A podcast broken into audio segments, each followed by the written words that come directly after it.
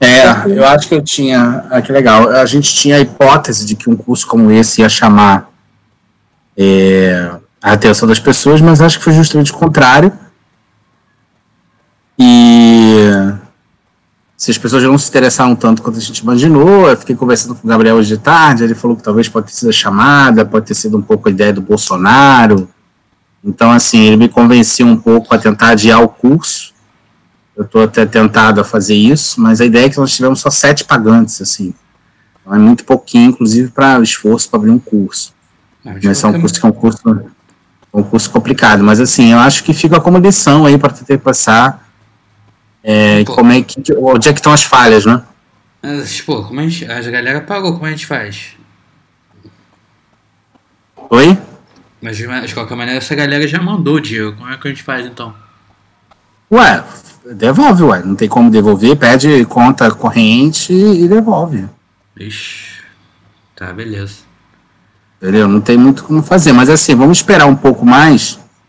É, tem que ver com. com. com, com o Gabriel lá, e de repente mandar e-mail para esse pessoal segunda-feira, alguma coisa assim, é, para falar, ó, estamos adiando por mais 20 dias tal, porque a ideia, inclusive, é rear e falar, pô, cara, olha, a gente pensou numa ideia de curso, mas eu acho que a gente teve uma recepção que não foi muito boa. Então, como grande parte dos nossos cursos, a gente faz orientado para as pessoas para resolver problemas e para discutir questões pertinentes à esquerda. Mas não foi isso, não foi uma questão, então a gente está reformulando o curso, vai ser um curso com a pegada, e não é só a mesma pegada, mas só que um pouco diferente. E avisar que a gente vai começar daqui a 20 dias e dizer, olha, é isso, a gente vai começar aqui em 20 dias. Aí quem reclamar, a gente estorna, dá o dinheiro de volta, quem não reclamar, só espera. Geralmente, assim, é raro alguém reclamar, principalmente se a gente fizer o negócio direitinho, botar no site, entendeu? E explicar. E é a dia aí até a segunda semana de outubro, alguma coisa assim, para poder ganhar um pouco mais de fôlego e reestruturar para ver se dá uma uma pingada a mais aí, mas vamos ver. Eu acho propaganda muito pouca, pô. Nos outros cursos eu fiz três posts para cada curso. É, tem que ver, assim, né? Eu acho que a gente fez alguns cursos, posts, pode fazer mais. Mas eu acho que no geral não teve o impacto que a gente imaginava, não. Eu acho que não é só, não é só mais propaganda, não. Eu acho que tem que ter aí uma, uma mudança aí na, na estrutura do curso, né? Isso vai ser um problema. Entendeu? Não sei, são hipóteses aí. O fato concreto é que a hipótese de, de trabalho que eu tinha pensado, de que, ó, vamos fazer um curso sobre o bolsonarismo, o fascismo, e vai bombar, as pessoas não querem discutir isso, acho que é o contrário. As pessoas não querem de esquerda, não querem saber disso, não.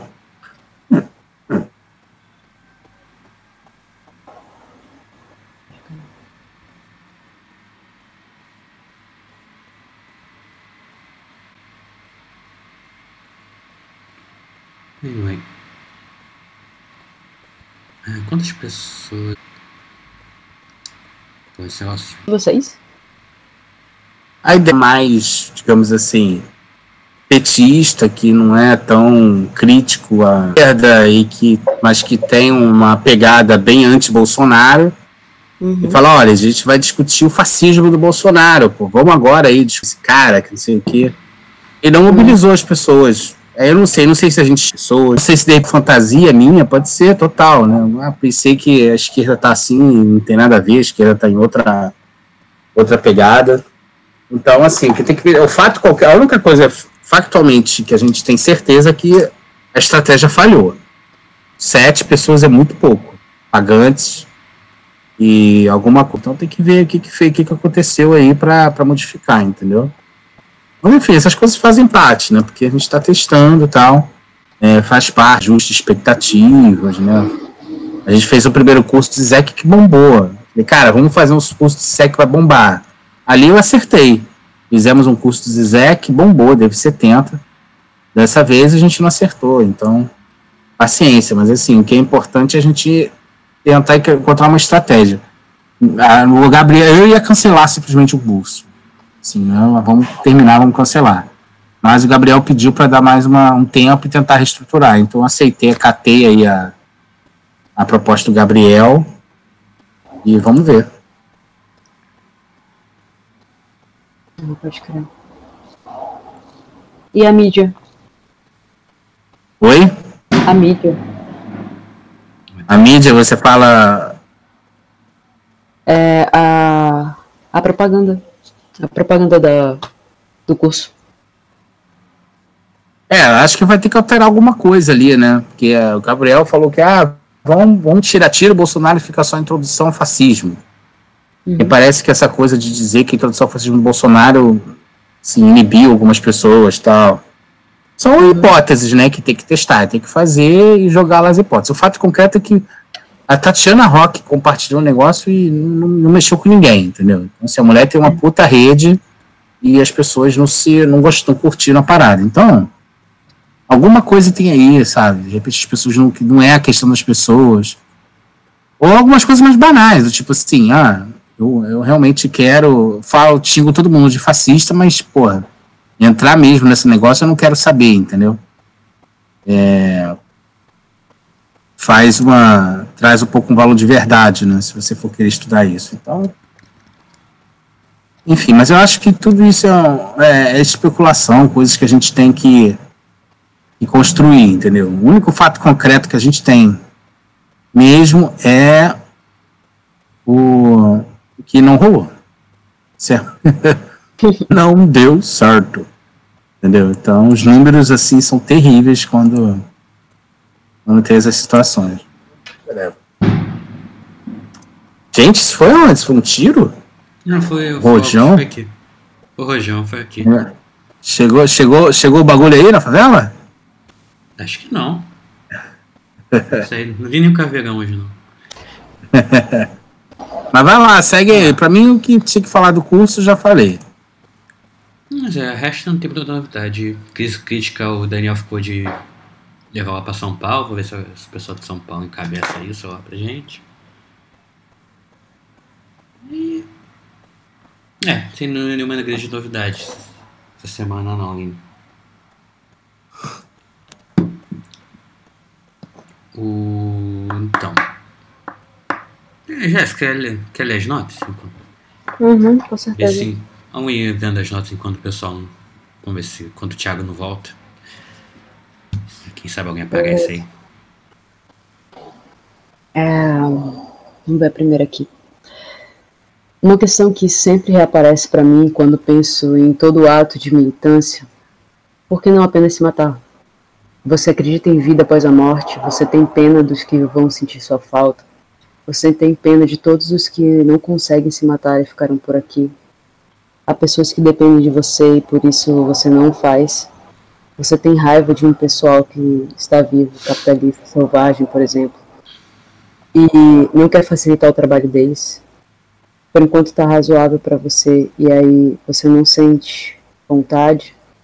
Você gosta do que você anda fazendo e aí isso não se coloca algum outro motivo que não esteja contemplando, contemplado nas anteriores. Nossa, cuidado. Isso é o que? Você está lendo uma nota? Como é que, tá que é isso? Você nota? É, é uma nota. Uhum. É nota curta, cara. Uhum. Cara. Uhum. Esse negócio. Pesado. É, esse negócio de. Esse momento não é para falar de suicídio assim. E no, dentro da militância. A militância eu acho que é uma parada bem cansativa, assim, né? Muito frustrante às vezes. E aí eu acho que não tem como responder todas essas perguntas. Mas, assim, a gente tem. A gente quer viver, né? Eu acho que a gente só pula para fora da vida quando a gente tá encurralado.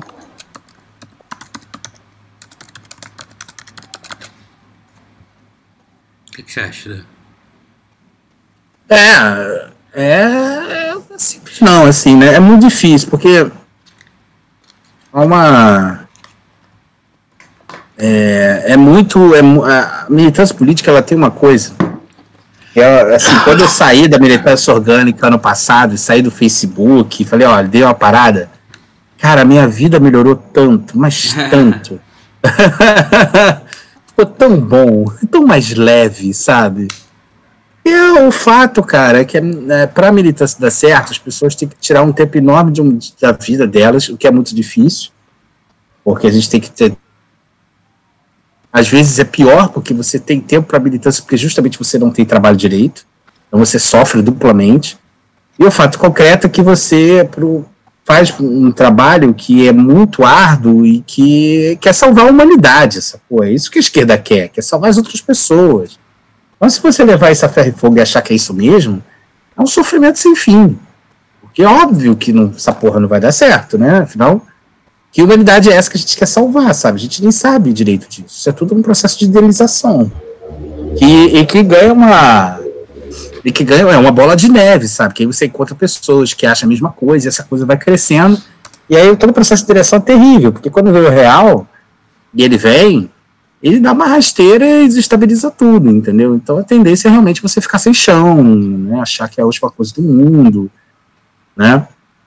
E quando na verdade o que caiu foi os processos de idealização, que dependendo da, de quanto que a gente alimentou o nosso tamagotchi imaginário, pode ser um porradão de fato e pode ser alguma coisa que a gente não sustente, entendeu? Então é, a gente realmente não suporta é, porque o problema do, do imaginário é que ele, é, ele, ele, ele, ordena né, a. É, é uma, é uma coisa, tem uma coisa ruim psicanalista que fala assim, ah, imaginário, idealização é uma coisa necessariamente ruim, né, negativa. Você vê às vezes psicanalista falando assim, ah, aquilo é imaginário. Imaginário é constitutivo do sujeito, assim, imaginário é, é esse frame pelo qual a gente de alguma maneira enquadra a própria realidade e consegue dar um, consegue tirar dela algum tipo de compreensão. Sem imaginário a gente não vive, né? Então, o problema é que a idealização ela trabalha com certas, digamos assim, resquícios, né, dessa de, de imaginários e essa coisa vai, vai, vai ganhando uma vai ganhando um volume, né, as idealizações avolumam isso e que de alguma maneira a gente acaba limpando alguns problemas que, contraditórios, né, e dando o próprio sentido e orientação para a vida. É, o problema é que não, é, a vida não é assim, né? A vida é perda, a vida é ida e vinda, entendeu? A vida ela não é um caminho pelo qual você possa chegar e mesmo que você se sacrifique ao máximo, lá na frente tem a redenção. Não, lá na frente só tem a morte mesmo, não tem mais nada.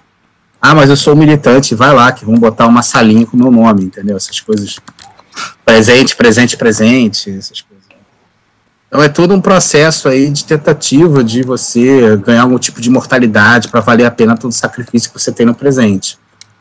Então é uma estrutura assim é, ruim do ponto de vista de como que a gente lida com os nossos sintomas, porque isso canaliza tudo, aí vira um tamagotchi gigantesco e a gente não consegue sair disso. E aí quando aparece o Bolsonaro da vida, que é justamente a figura do horror pela qual a nossa idealização é, se construiu para combater, e a gente fala, caraca, o Bolsonaro chegou ao poder, já era, perdemos tudo, né? O cara é a personificação do mal, aí, meu amigo, aí, aí a cobra tá rabo, entendeu? então, por isso que é importante aí, o SEI, eu acho que foi uma coisa que a gente se preocupou muito no final do ano passado, início desse ano, depressão coletiva generalizada, todo mundo deprimido, deprimido, deprimido né, não, não conseguindo lidar com o fato de um presidente como Jair Bolsonaro, e assim, o fato concreto é que está aí. Né, nove meses e a gente está vivendo e as coisas estão acontecendo e tá, tá uma merda, tá, o maluco é escroto, é, mas a gente está vivendo e está criando as nossas armas, as maneiras de fazer né, de, um, de, uma, de um limão uma limonada, né, e tentando criar táticas tal. Então, Agora, assim, isso é fato, não tem muito. Esse processo de idealização faz parte de qualquer um de nós e quem não, não viveu uma roubada dessa, simplesmente não viveu uma vida mesmo. Isso é, acontece com todos nós e a gente precisa de idealizações, assim. É uma coisa que. para suportar a própria vida. O meu problema é que parte da esquerda organizada, e aí está a questão que eu. num limite do perverso, alimentou isso fortemente fortemente e alimenta até hoje, tá? A dinâmica era no final do no final do é, quando rolou a é, entrar para o segundo primeiro turno é o Bolsonaro tem que ir para o segundo turno porque se o Bolsonaro para o segundo turno qualquer um que for com o Bolsonaro no segundo turno vai vencer. é a mesma lógica do Crivella quando a gente foi derrotado aqui com, com o Freixo. Ah, não, que qualquer um que for com Crivella vai vencer. Né? E o que, cara, é muito engraçado, porque foi exatamente o erro, mesmo se repetiu de uma maneira, só mudou escala, mas foi o mesmíssimo erro. E no, eu lembro, na, na, dois, três anos atrás, quando o Crivella no prefeito na eleição, é, eleição de 2016, não foi isso? É, não foi? 2016, né? Na eleição de 2016, ele. Eu lembro, cara, que assim, a Globo tava contra o Crivella. A Veja publicou uma reportagem de uma semana antes, pintando Crivella de ladrão, o diabo, e a gente perdeu flagrosamente, assim. Mesmo toda a imprensa sendo contra o cara, o cara se elegeu. E foi uma coisa muito semelhante, assim, com, com, com o, o, Bolsonaro, assim.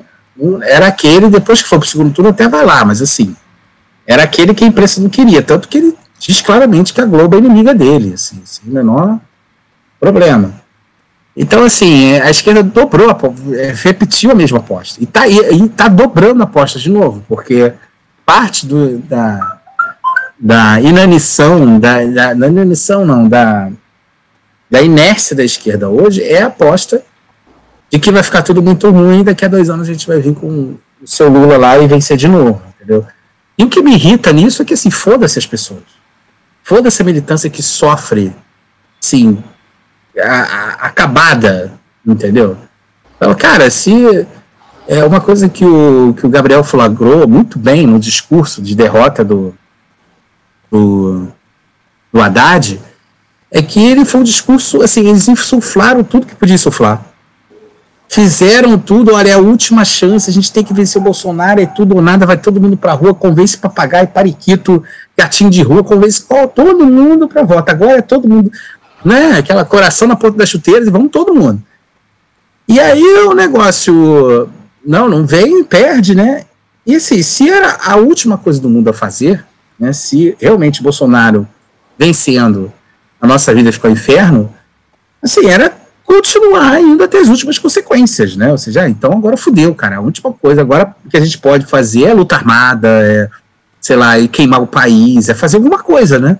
Porque se de fato o Bolsonaro era tudo aquilo que era ruim, era isso que a gente tinha, tinha que gravar agora. Agora ferrou, agora não tem jeito. É o último homem.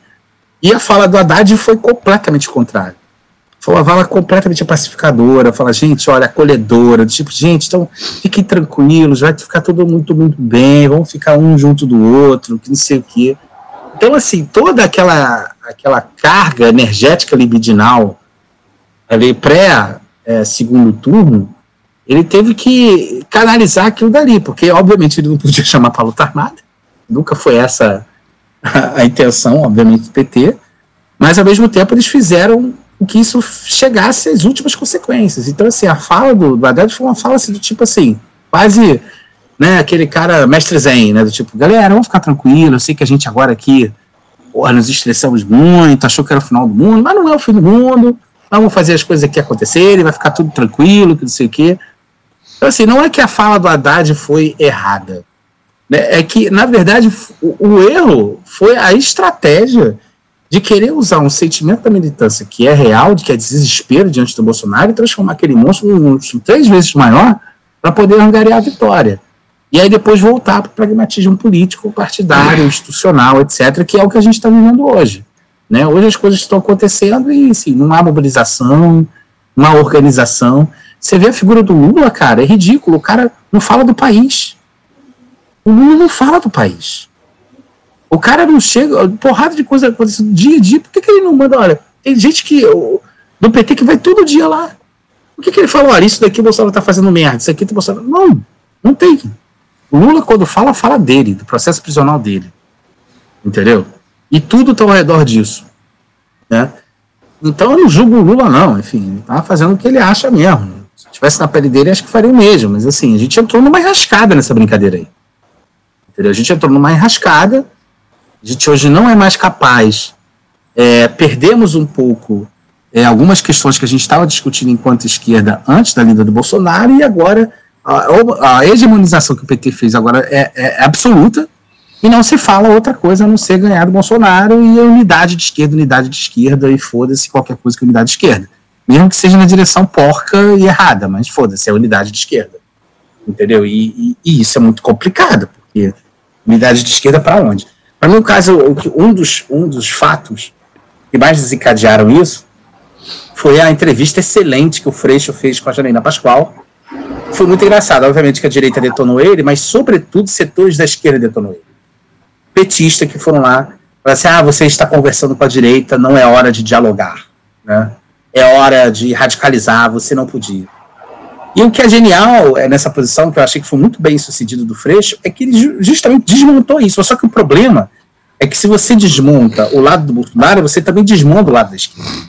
Se você diz que aqueles que estão lá não são assim um bloco homogêneo maligno, mas que são pessoas, obviamente, que têm uma pauta política complicada que a gente deve vencer, mas que é, é, é, é não é uma estrutura, como, principalmente agora que a gente está vendo aí, tem fissuras internas, tem como você fazer política ali dentro, tal, inúmeros conflitos, ou seja, fazer política, né, quando o Freixo conversa com a Janaína Pascoal, ele está justamente dizendo isso, ó, a Janaína Pascoal, ela agora não é, não é pró-Bolsonaro total, sabe, a gente não vai conversar com essa pessoa para vencer o nosso principal inimigo, só que isso mexe justamente com esse bloco imaginário que a gente construiu e que agora é a esquerda unida contra o mal chamado Bolsonaro. Tá? E aí acaba tendo como efeito esse tipo de situação porra, o cara fala, cara, agora ferrou, né? Agora ou a gente vence o Bolsonaro, acabou a vida. Né? Ou a gente vence o Bolsonaro. Cara, o que, que é o Bolsonaro? É um pateta, entendeu? Ele tá fazendo porrada de merda. Tá. Entendeu? Um escroto. Tá, é um escroto. Mas assim, as instituições estão aí, as, as lutas de trincheira estão aí, entendeu? Os debates estão aí. Existem milhões e milhões de táticas da gente poder lidar com isso. Entendeu? Sinceramente, para mim não é difícil lidar com o Bolsonaro. Para mim era difícil lidar com o PT quando eles botavam um tanque dentro da maré. Porque eu não tinha para quem. Lá. que era a esquerda fazendo merda. Aí era complicado. Agora o Bolsonaro está lá. Hoje qualquer sujeito de bom senso é de esquerda. Eles dizem isso. Entendeu? Qualquer, só basta ter bom senso que você é de esquerda hoje. Então, assim, é, teve essa tática hegemonizadora do PT que é uma tática que já tinha começado em Dilma, na, na segunda eleição do Dilma, né, que foi a, a vitória em parte do medo. Né, assim, teve que dizer, a gente não tinha um projeto político, o que a gente tinha era o que aconteceu, que foi a, o ajuste fiscal, que foi iniciado pela Dilma, mas para a gente poder vencer e ter alguma pauta de futuro, a gente teve que escravizar as pessoas de um passado que podia voltar. É o medo. E, cara, política com medo não tem jeito, cara. É imobilismo, entendeu? É sofrimento, sabe? E, e você tem que criar esse monstro imaginário para ele ser realmente maior do que ele é. Você vê hoje, o que, que seria o Aécio? Pô, seria um republicano perto do Bolsonaro. Né? Então você tem que aumentar cada vez mais esse monstro para você poder criar a unidade necessária do outro lado e esconder as contradições. Só para não, não, não, já me estendendo bastante, mas para fechar, é, só para a gente tomar cuidado, obviamente eu não estou querendo dizer aqui que né, eu sou totalmente a favor, Lula livre, é isso mesmo, a gente tem que fazer, tem que ter uns táticas de direita, da esquerda unidas, eu acho que a gente tem que fazer alianças mais amplas nas próximas eleições, tá, tá, tá.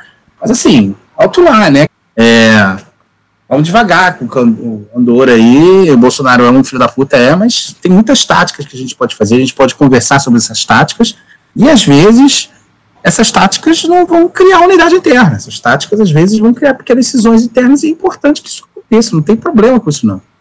Entendeu?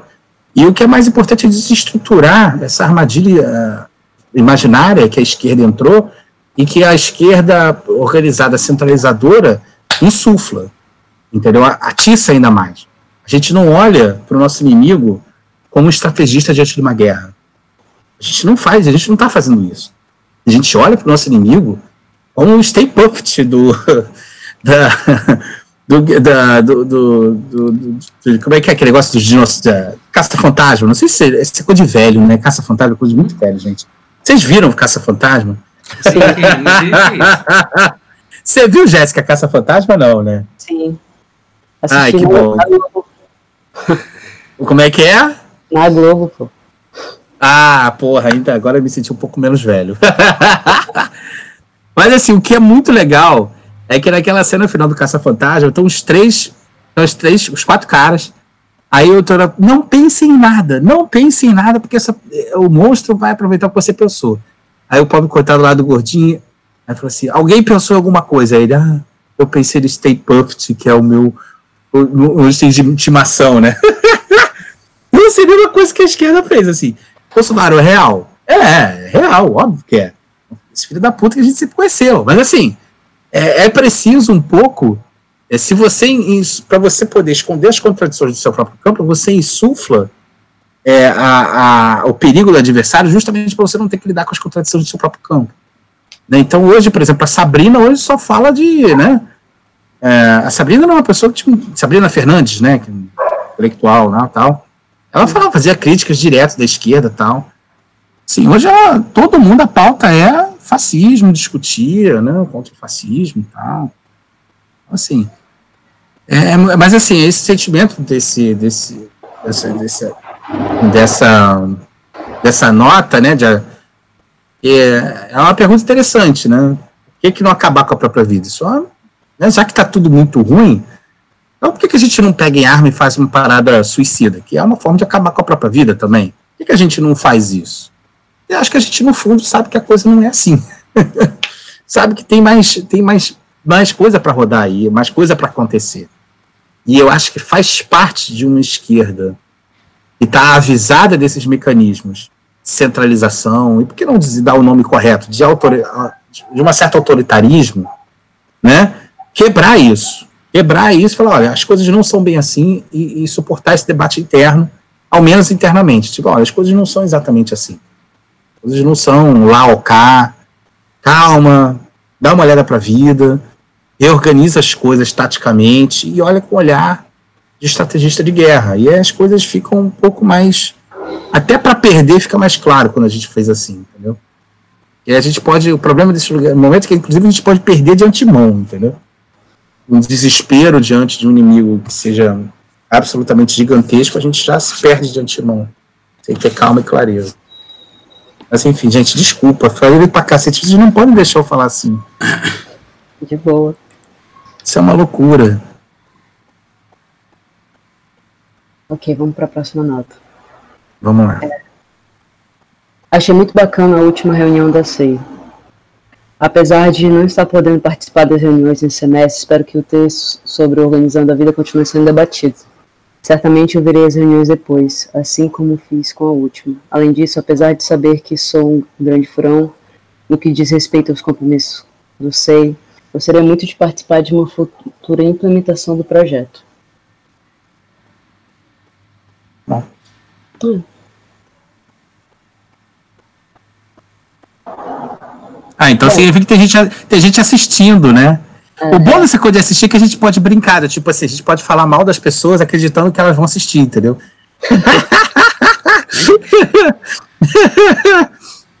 é o sujeito suposto é, é, ouvinte. É uma espécie de rádio paranoia. Você, ouvinte, que por acaso pode vir a escutar a gente. Rádio paranoia, mano. Rádio paranoia. Vai lá, mete bronca aí. Qual é a próxima nota? É... Tenho tido preguiça para o assunto, mas eu gosto da ideia de reconhecer a inutilidade do diálogo na política. Só que eu gosto no sentido de assumir que a política não é um exercício de esclarecimento, mas de estar em um lado.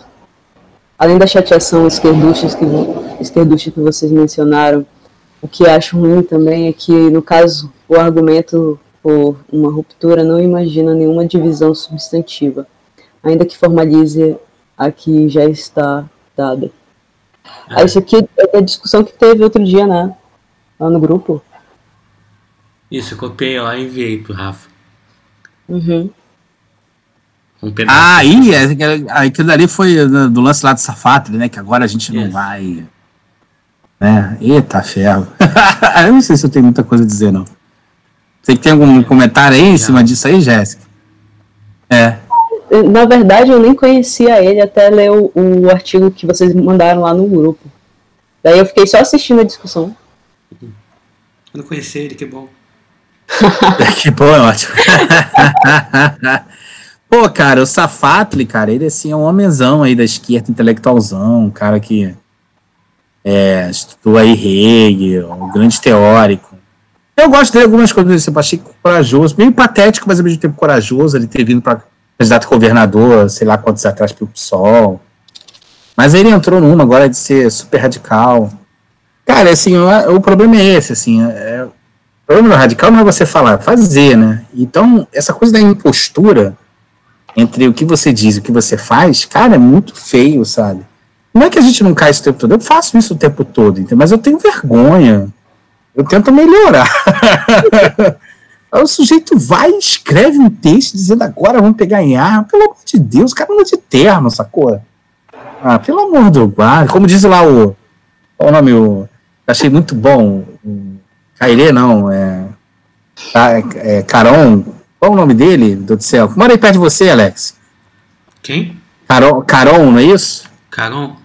Do. Ah, não é Caron? Jean, Caron? O que, que tem? Caron, aí, que é do grupo. O nome dele é Caron, não é isso? Isso, é Caron. Ah, tá. Então. Não, é, que eu achei muito bom, que ele chamou para desobediência civil, mas está lá pagando. pagando imposto de renda. então, assim, é risível se não fosse trágico vindo de quem é, entendeu? Mas, assim, mais uma vez, sabe? É a esquerda falando para a esquerda, para a gente soflar egos, e, enfim um pouco para dar resposta às nossas próprias angústias, que também não vou ficar julgando e tal, enfim, faz parte, mas é aquilo, talvez do, do a gente esperasse, esperava um pouco mais do que simplesmente é, esses conjuntos de frases de, de, efeito que não tem efeito nenhum. Né? Então isso que é um pouco triste. Mas vamos lá, vamos para outra, não tem muito o que fugir. Beleza. Tenho curiosidade em saber se a relação direta ou se foi tramado nos bastidores as, rela as relações entre os dois eventos que permeiam a propaganda. O primeiro com o título de design e o segundo sobre a manipulação das massas. Não é sobre você. E aí? Tem uma conspiração?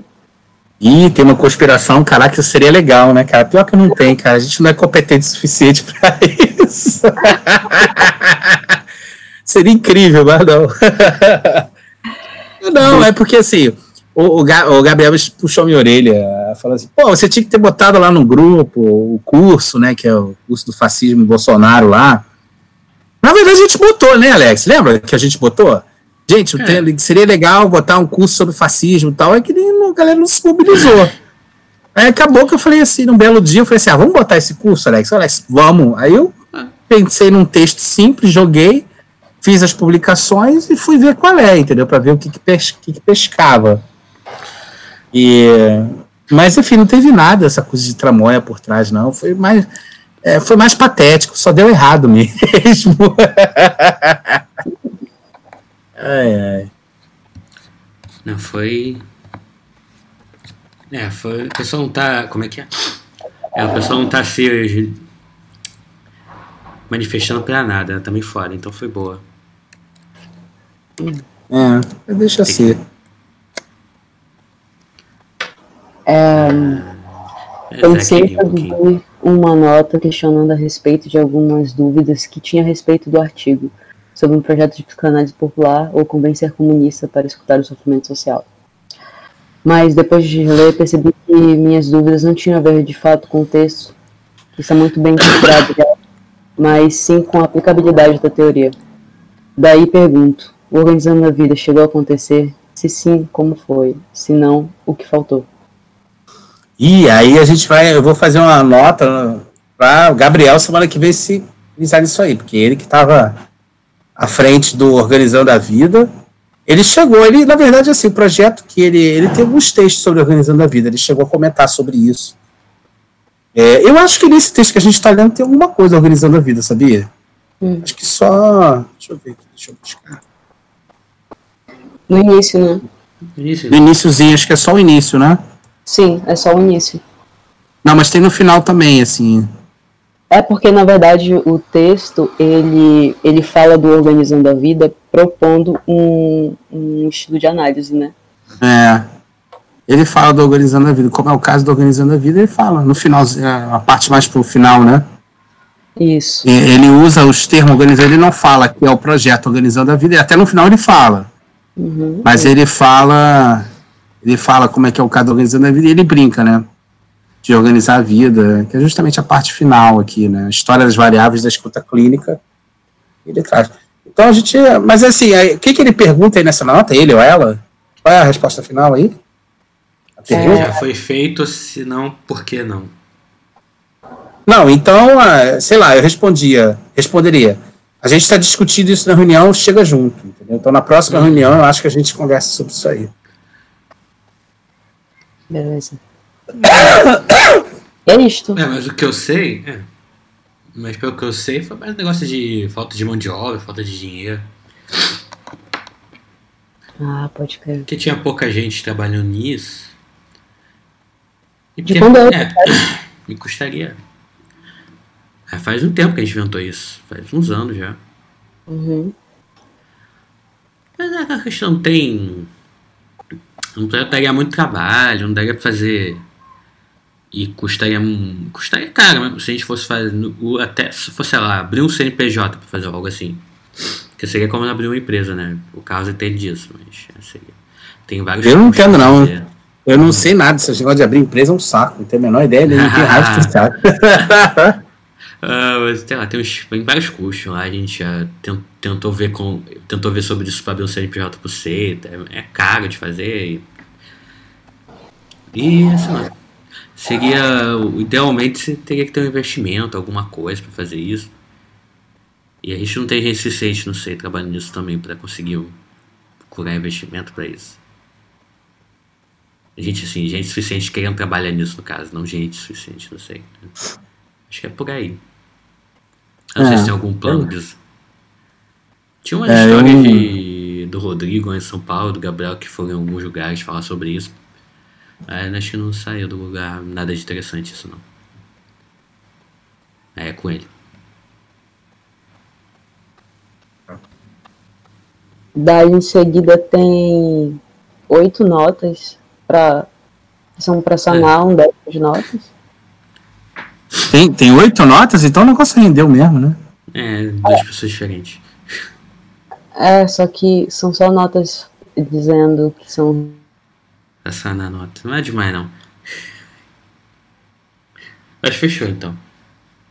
eu tava dando uma olhada no grupo. Mas elas não escreveram nada, só falaram assim: estou fazendo uma nota para pagar a nota, é isso? É, exatamente. É, que nota- falcatrua! O nome disso é nota fria! ah, cara, tem que fazer que nem Stalin, bicho. Tem, primeiro entrar na ditadura, tem que matar logo os falsos camaradas, velho. E. Não, é... Pesado. Pô, nota fria, cara. Como assim? É, posso falar quem mandou nota fria? Ah, Rafael. ai, cara, o nosso Safado. secretário é incrível, né?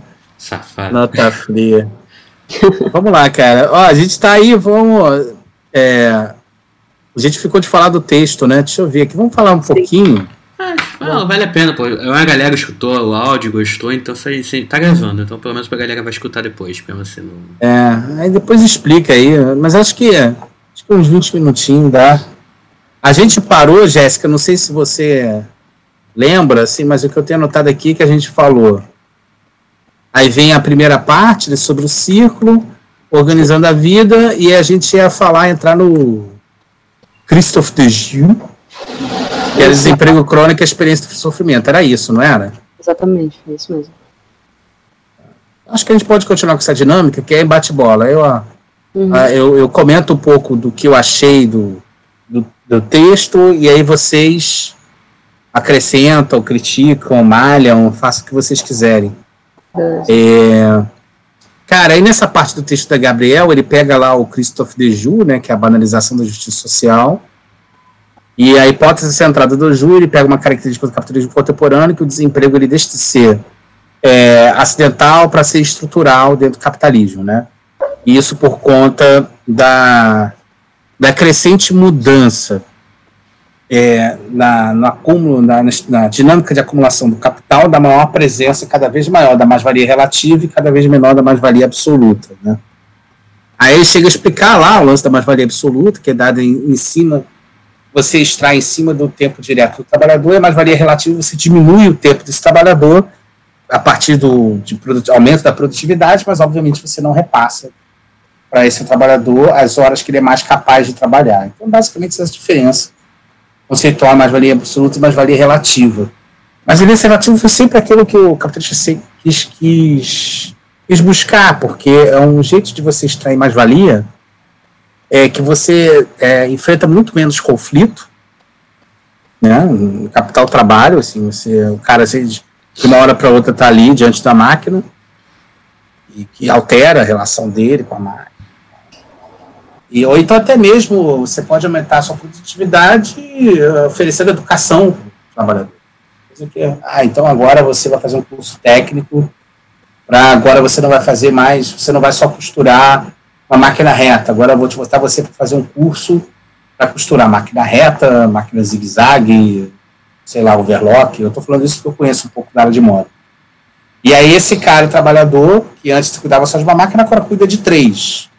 Então, assim, tempo de trabalho dele ficou melhor para o capitalista. Então, quando a gente fala educação, só a saída da educação, a gente está nada mais dizendo do que é, o trabalhador precisa fazer com que sua força de trabalho gere mais produtividade. Assim, a gente está falando que ele tem que extrair mais valia absoluta, mais valia, mais, é, tem que incrementar a força de trabalho dele com mais valia relativa e menos com mais valia absoluta, ou seja, introduzindo conhecimento e aumentando a capacidade de produtividade. E, e só que isso assim, é um processo de escala global, exponenciou muito com a globalização por conta das cadeias globais de valor cadeias globais de valor, porque, assim, antes da, da década de 70, antes da ascensão da China, as indústrias eram locais, né? Então você tinha o fulano lá que costurava, né? As, né a, acho que é o sudoeste dos Estados Unidos, eram os grandes cinturões, inclusive era dominado pelo Partido Democrata, e eram grandes cinturões de, de trabalhadores têxteis, por exemplo e que tinham lá um salário tal. Quando começa as cadeias globais de valor, é, os grandes empresários, pô, você tem lá aquele faminto na China que se você, em vez de você pagar, sei lá, 15 dólares por hora, não, vai lá, muita coisa, mas sei lá, 7 dólares por hora para um trabalhador texto dos Estados Unidos, você vai pagar 50 centavos por hora lá na China. Então os caras migraram todas as plantas dessa parte de trabalho fabril mais braçal para a China graças às cadeias globais de valor. Então, é, foi é, é, esse processo de abertura, principalmente da China, mas dos países asiáticos de maneira geral, é, se desdobraram, é, fez com que o capital tivesse uma outra dinâmica em nível mundial. E foi daí que se foi se desenvolvendo o que se convencionou a chamar de cadeias globais de valor, que nada mais é que uma divisão é, social do trabalho mais articulada em nível internacional. Né? Então, é, toda essa parte do trabalho mais assalariado, mais manual, foi, foi terceirizada para a China, e como os grandes países ficar, se, se especializaram no trabalho mais intelectual, no trabalho mais que agrega mais valor. Né? Só que tem um pequeno problema. Assim.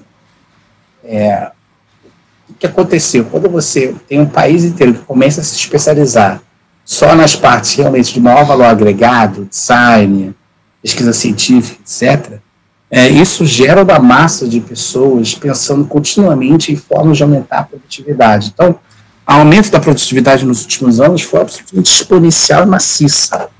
Né? Assim, é, foi a internet. A internet foi um desdobramento disso. Assim, se não tivesse as cadeias globais de valor, de repente sem a abertura da China, tudo isso que a gente conhece hoje talvez não teria sido, não teria acontecido. Então foi essa, esse deslocamento maciço de mão de obra e de acúmulo de capital, porque foi isso que também que aconteceu, ou seja, um capital líquido ficou exponencial de um dia para a noite, né? Então, foi uma correria do caralho.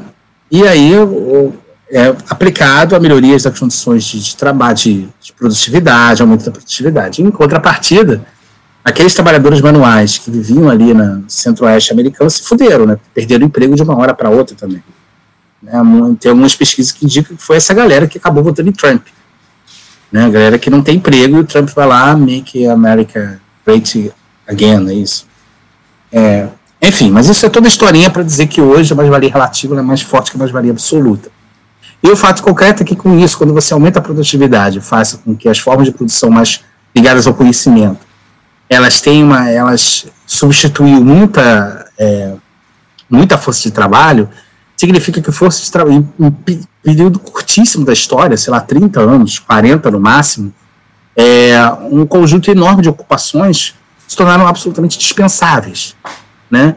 Então, a, a, massa de desempregados, que antes era, do ponto de vista da, do capital, alguma coisa que era acidental, e você, com a mais-valia absoluta, ela, ela, era mais presente, então o capitalista precisava extrair valor diretamente dos trabalhadores, com o crescimento da presença na mais-valia relativa, os, os capitalistas, de certo modo, não precisavam, se tornou mais dispensável os trabalhadores. E isso é, e isso é uma coisa legal que o Gabriel vai pegar do Ju, né? É que essa mudança não é uma mera mudança estatística, né? É, deixa eu pegar aqui. É, a ideia do desemprego. A ideia do desemprego deixar de ser, de ser, de ser para ser estrutural, ela muda a relação que os trabalhadores travam entre eles mesmos e com a própria relação com o trabalho né, assim, é, e isso ele pega do Beju. Isso é uma coisa assim que um, um, poucas pessoas percebem bem, né, e o Beju flagra muito bem isso. É, e aí ele articula isso com a, a, sujeição do trabalhador. Então, quando você tem muito, você tem muito desemprego, o desemprego passa de ser, ser acidental para ser estrutural, então você pode, de fato, passar uma vida inteira, por exemplo, sem trabalho, então, os trabalhadores, e isso é uma dinâmica própria da mecânica da luta, né, da luta política, se sujeitam muito a qualquer trabalho. Eles, como eles ficam, é, é, como o trabalhador só tem duas opções no capitalismo, ele vende sua força de trabalho ou ele morre de fome, como morrer de fome não é exatamente a opção, então, assim, ele tem que vender a qualquer custo sua força de trabalho, senão ele simplesmente morre. Então, assim, é, e, e como isso, na relação do tempo, ele não pode, eu quero chegar e falar assim, ah, agora eu vou ficar desempregado, é, eu vou viver um ano sem emprego, dois anos tal. Hoje em dia, algumas pessoas podem ficar de fato cinco, seis anos sem, sem, sem emprego, até mais. Então, assim, a perspectiva de não ter emprego por longos períodos, ou mesmo para a vida inteira, é real. Então, é insuportável, não, você não consegue viver. O desemprego, cara, assim, é, é um negócio terrível. Né? Desemprego, você não ter dinheiro para pagar as coisas, você, as coisas, a, a, família, essa coisa toda, não existe nada mais desesperador que o desemprego. Né? E, e aí você começa a se sujeitar a qualquer coisa. Né? É, e é esse, acho que é o ponto do Deju. Né?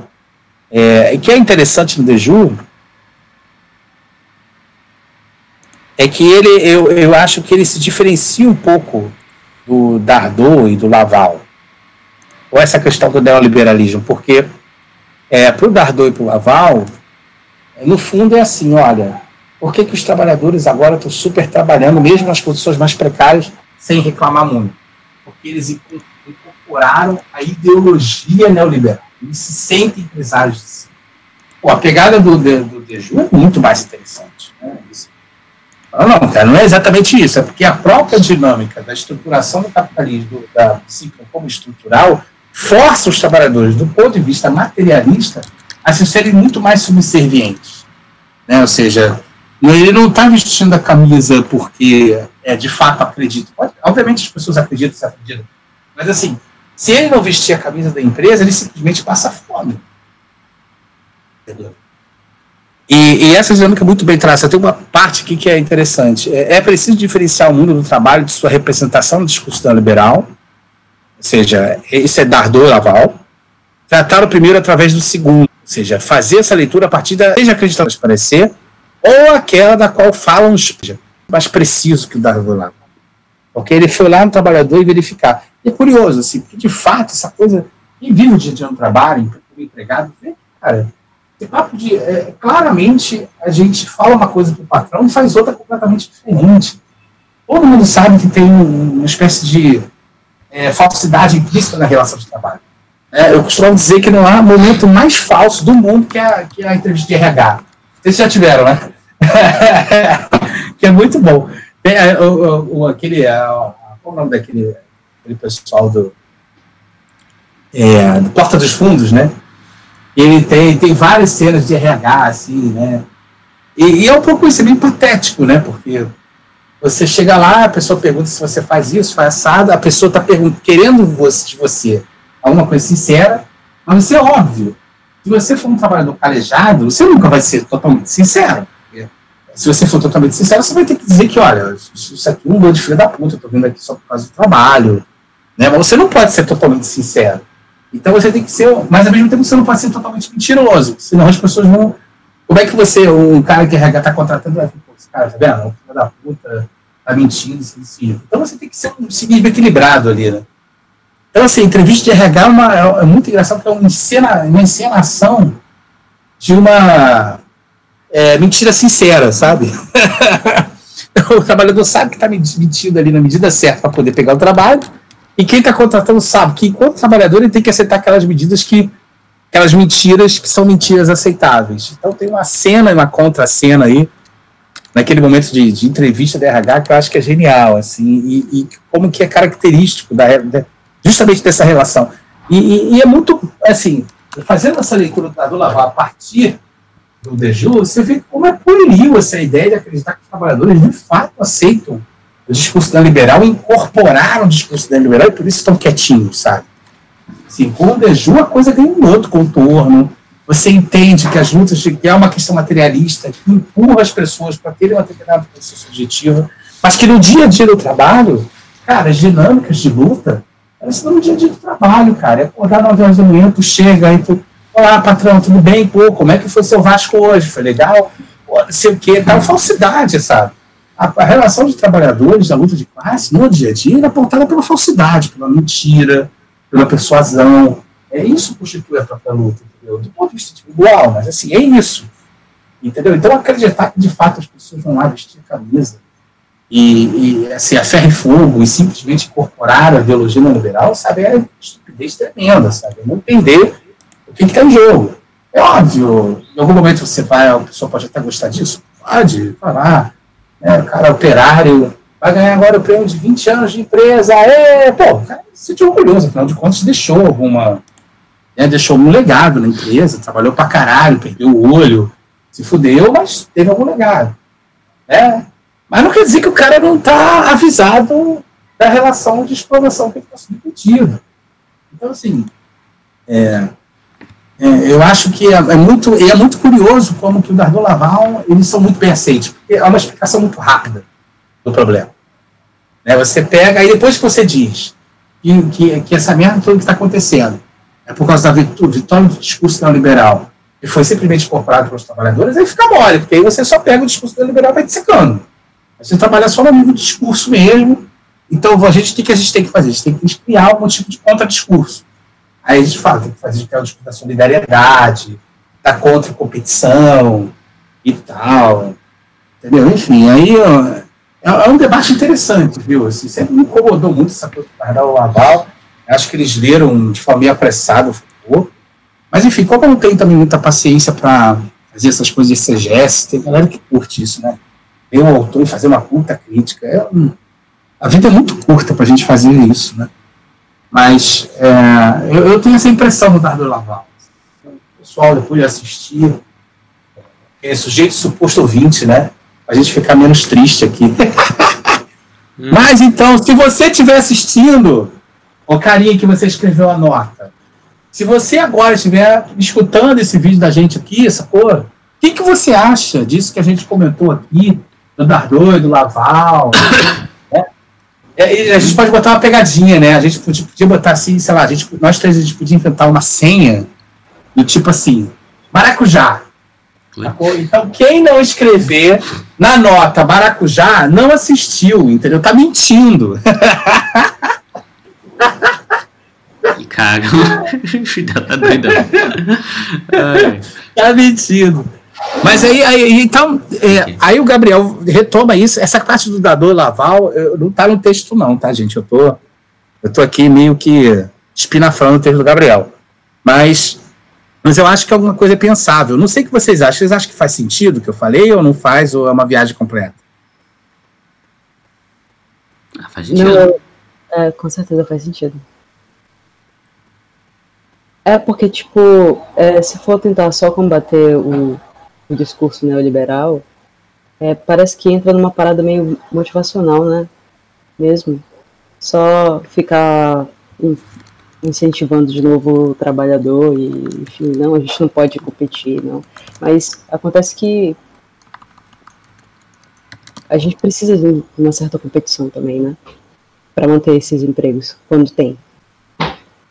E aí, tipo, parece que mais uma vez volta pro trabalhador, sabe? Ah, incorporou e tal, e aí tá reproduzindo.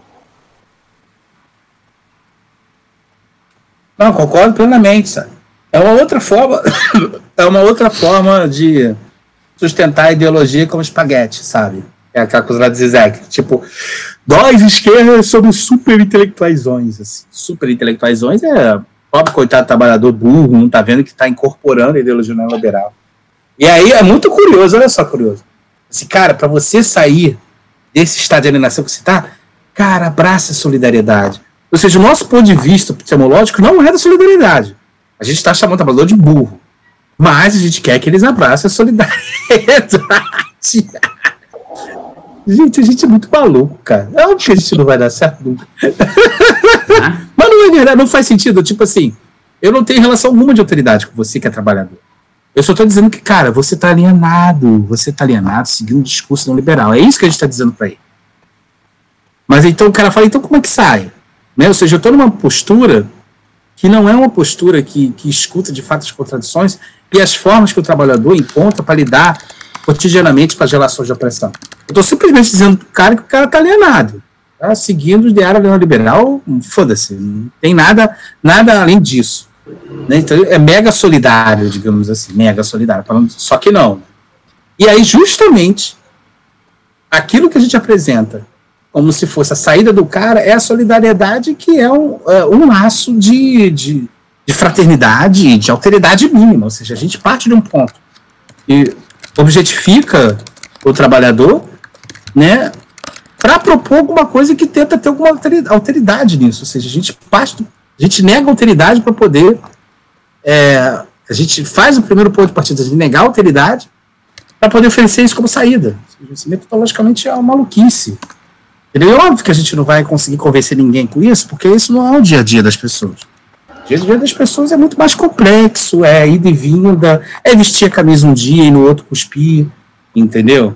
É, é, é no dia poder jogar uma bola com o patrão e depois chamar ele de filho da puta, entendeu? É, tem muita falsidade, tem muita mentira, entendeu? Tem muita sacanagem. Isso é o dia a dia do trabalho, entendeu? São os Disputas entre trabalhadores tem pra caralho. Mentir, porque não existe você ser trabalhador se não mentir.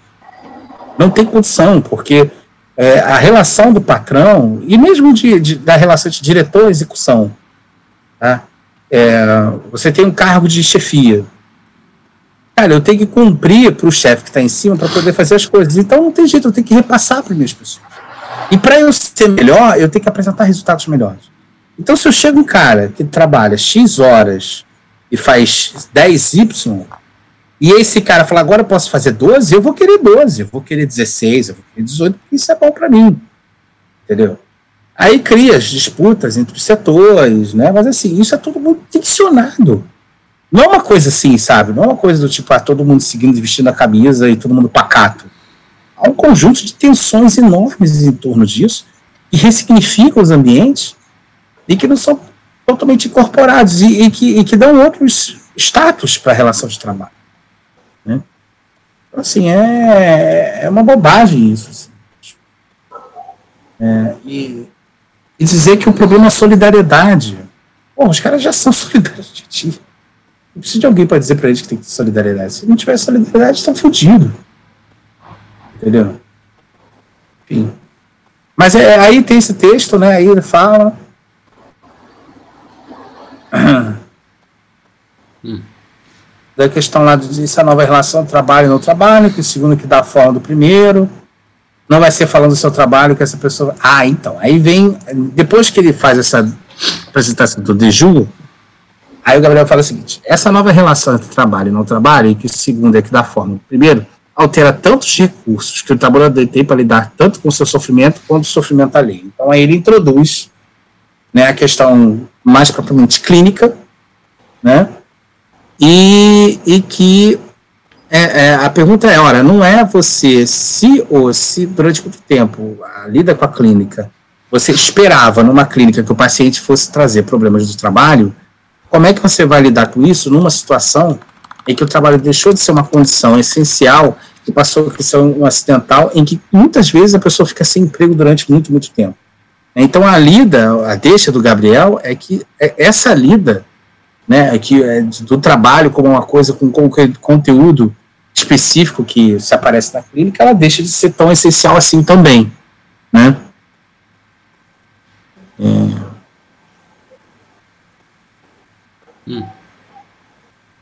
E aí ele fala, né? É, não vai ser falando do seu trabalho que essa pessoa vai dizer algo de sua posição efetiva, né? Porque ele não está ali no trabalho, né? É, ser reconhecido como trabalhador passa a ser uma maneira de se reconhecer entre desiguais. Isso é uma frase legal, porque assim como a classe trabalhadora está dividida, e aí tem uma coisa que é um. pega de um pouco, agora esqueci o nome que o Zizek comenta, como é que hoje a classe trabalhadora está estratificada. Né? Então, a gente tem um grupo que, no qual a gente mais ou menos pertence, é o grupo dos trabalhadores cognitivos, que, enfim, tem a condição aí de entrar no mercado de trabalho e oferecer alguma coisa para as empresas, né, para o mercado. A gente tem um outro grupo de velhos trabalhadores, não no sentido de velhos de idade, mas que com atividades que são antigas, e são aí, é, estão esperando uma nova solução tecnológica para serem substituídos, e a grande massa desempregada, subempregada, trabalhando na formalidade que faz qualquer coisa para sobreviver.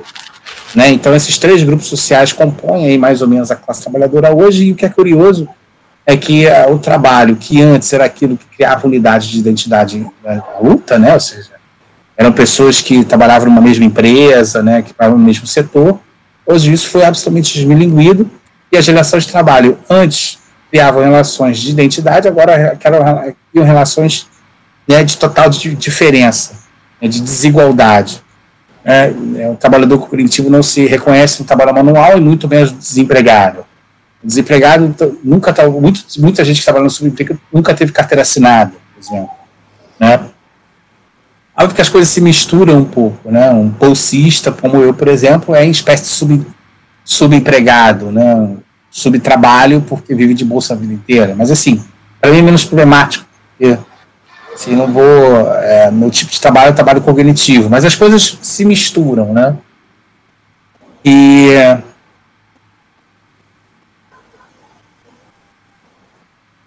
E aí ele fala que o trabalho deixa de ser esse elemento que é, seria a mediação social entre os trabalhadores e passa a ser alguma coisa justamente o contrário, aquilo que diferencia os trabalhadores. Isso é muito importante para ver como é difícil lidar com a configuração da classe trabalhadora contemporânea. Porque, ao que parece, se a gente continuar usando as táticas que a gente sempre usou da esquerda desde sempre, a gente não vai dar muito certo, né? De unidade para luta, essas coisas todas, quando a gente olha para a classe trabalhadora completamente fragmentada. Né? Ah, ele fala do silenciamento, o realismo cívico para ser o último refúgio da dignidade, Olha, então é isso mesmo que eu estava falando, sabe? De mentira, de cinismo. Parece ser realmente uma coisa super importante na relação trabalhista hoje. E aí ele fala de uma parada, e assim, até tem que formular aqui,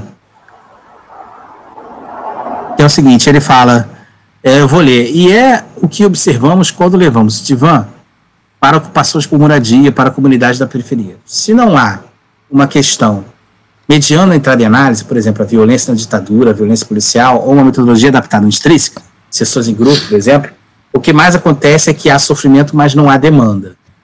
Né? Porque ele estava articulando antes ali que na, na, análise, geralmente o sujeito chega com uma demanda, né, uma demanda de sofrimento e, e joga isso para o coitado analista, para o coitado não, ele ganha dinheirinho dele. Joga ali para o analista, o analista tem que, de alguma maneira, dar uma carinha de que a gente sabe se como sujeito, e poder daquilo dali ser uma, um destino né, do, do, da demanda ali do sujeito e a poder dali poder fazer decantar, que a gente chama, né, separar é, isso que é da ordem do outro aí, que, que articula a demanda, e ver aí o que, que, é, o que, que tem de fronteira aí e alguma coisa do desejo vai lá aparecer. É, na verdade, assim, é, essa coisa do sofrimento é uma coisa que ficou muito presente agora nos textos e tal. Mas é sempre importante a gente entender assim, é, é, é, porque eu acho que essa frase, talvez eu leria de outra maneira. O que mais acontece é que há sofrimento, mas não há demanda pela clínica. A gente entender que eu acho que essa frase ficaria melhor assim. Porque não há sofrimento que não tenha demanda. É, o sofrimento, isso é uma, articulando aqui com vocês, tá? Não sei se está lá muito correto, não. Mas geralmente quando a gente vai. Christian está falando muito dessa coisa do sofrimento. Sofrimento, o sofrimento ele já é um processo posterior de. Né? E toda a construção de significação você já tem que articular isso com significantes que são aí. É, a gente é, recolhe, digamos assim, o que é afetado pelo campo do outro. Então, assim, é, o que, que a gente tem? Que a gente tem uma dor. Né? Uma dor dilacerante, e, a, e o sofrimento já é um processo de significação dessa dor. Eu tinha um texto, uma vez que eu acabei não conseguindo escrever, desses milhões de textos que a gente quer escrever não consegue, de como que a depressão é um ganho social. Porque o fato de você, e com isso, é, negativos disso, e paralisar a própria vida, já era uma espécie de benefício sequer poderia ter ação com o sofrimento. É, então, o sofrimento ele tem um processo de significação. Né? E a depressão é justamente isso. Aí, na depressão, é há sofrimento e não há demanda. Você não consegue direcionar esse sofrimento para um lugar. Agora, a classe trabalhadora, ela direciona, não direciona. Porque todo o processo de significação dessa dor que nos atravessa, desse sofrimento, dessa, desse, né, dessa pulsão mesmo que a gente não consegue lidar, a gente significa isso em processos diversos, entre o sofrimento. Então, quando a gente já articula o sofrimento, já tem alguma coisa da demanda. Assim, não sofre sozinho. A gente sofre sozinho imaginando alguém que poderia escutar esse sofrimento. E aí, na classe trabalhadora, cara, essa demanda de sofrimento ela é direcionada, muito bem direcionada. E aí, é, eu vou citar um antropólogo que eu gosto muito, que eu gosto, é Gabriel Feltrão, e ele tem um texto chamado O Valor dos Pobres, em que ele articula os três grandes discursos hoje que organiza a classe trabalhadora mais pobre. É o discurso evangélico, o discurso do crime e o discurso do empreendedorismo é, popular. Né? Então, são grupos, é, hoje, são grupos que se misturam, ou seja, o cara que tem é, que é criminoso e que também vai na igreja evangélica e que também se reconhece como um trabalhador, empresário, e pode em algum momento ser gerente da boca, é o pequeno empreendedor que tem que fazer pequenos delitos, tipo, sei lá, o cara abriu uma lojinha na favela, o cara quer botar um ar-condicionado, então, uma loja na rua, não, mas uma loja na rua, em periferia, o cara paga a conta dele normal, mas porque tem um ar-condicionado vai ficar muito caro. Aí puxa só um, gatozinho pra, só para ar-condicionado. É, pequenos delitos, né? E geralmente é evangélico, porque ele está lá e, e, ele destina isso a. Ele vai lá e ter as pessoas que estão construindo junto com ele. Então, assim, tem formas de você articular esse sofrimento e as demandas são demandas para esses grupos sociais. Né? São demandas que respondem a sujeitos que compartilham com eles valores desse, desse discurso, desse grupos sociais. Né? E eu acho isso importante dizer, porque isso ajuda a gente a dar um passo e poder é, não querer sair que a gente vai sair do zero. Então, já tem uma organização ali, e entender essa organização ajuda a gente a se articular e ajuda a gente a, se essa for a nossa questão, né, está mais próximo da classe trabalhadora mais pobre, me parece o mínimo que uma esquerda minimamente consequente e não fica chamando gente para reunir o dia civil deveria fazer, de conhecer a classe trabalhadora, é o mínimo, né, tenho vergonha até de dizer isso, é, é, a gente entender que já existe uma classe trabalhadora lá, organizada e tal, e, e, o que, que seria então aí essa, é, e eu concordo com o Gabriel, assim, o que mais acontece é que há sofrimento, mas não há demanda da clínica, assim, clínica é coisa de gente classe média, essa porra. Você vê lá e fala, porra, estou com um problema aqui, aí você viu uma pessoa que fez uma análise, fez uma terapia, e fala, pô, isso também pode ser um problema para mim? Não é. A grande massa da classe trabalhadora, isso não é questão, realmente. Então, o que, que é? é aí é uma pergunta, será que precisa de clínica, é necessário clínica nesses lugares? É, aí depois o Gabriel vai falar do Organizando a Vida, que é muito legal. Porque Organizando a Vida, você vê que é uma estratégia coletiva né, não necessariamente uma estratégia clínica. Ou tem uma estratégia coletiva que tem pitadas de clínica, mas eu acho que é justamente a pegar, e aí justamente nessa questão material.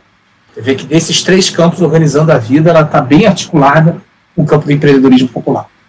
Ou seja, das formas que as pessoas ganham de ganhar a vida, de vender uma coisa aqui a colar e como isso pode ajudar a vida dele. Né? E, e eles no vida pegam desses pontos aí. Mas, gente, eu acho que tá bom. Já são 10 e meia, eu tô muito cansado. E eu, assim, eu também fico falando essas coisas. Assim. Hum. Mas tá bom, assim. É. Mas não sei, eu falei alguma coisa que não fazia sentido? Eu acho que faz algum não. sentido, né? Não, faz todo sentido. maneiro. É, a galera que é que tá escutando aí, dá opinião também. Chama de falar. É, agora. Né? Maracujá, né? Maracujá, maracujá. maracujá. É, é legal, gente. Deixa lá então que eu vou tomar um banho aqui. Beijo grande tá. pra vocês aí. Tchau. Não, Fidel, rapidinho. Tchau. Ah, fala. A coisa ah. que eu pensei agora, é, se a gente for mandar outro e-mail lá pro negócio do curso, tenta gravar um videozinho, tipo, introduzindo o curso. Será que dá tempo? Ah, eu vou. Tá, não sei. Agora? Agora não. Agora, agora não, tô falando quando você tiver tempo. É uma coisa que ah, eu fez no curso do Zek. Se tiver tempo pra fazer isso. Ah, eu posso tentar. Eu vou escrever alguma coisa, vou escrever um textozinho, porque se deixar falando da merda, como vocês podem ver. Ah. Eu vou. Eu vou me, me autodisciplinar Aí eu escrevo um texto, eu te mando e mando pro pessoal lá. Aí quando eu mandar um e-mail, eu mando com um videozinho junto, talvez chame mais atenção. Porque às vezes vão ver Beleza. sua cara, vão ver que o curso existe. Beleza, queridos. Deixa lá então. beijo grande pra vocês. Valeu. Tchau. tchau. É isso, Alex. Boa noite. É isso. Boa noite.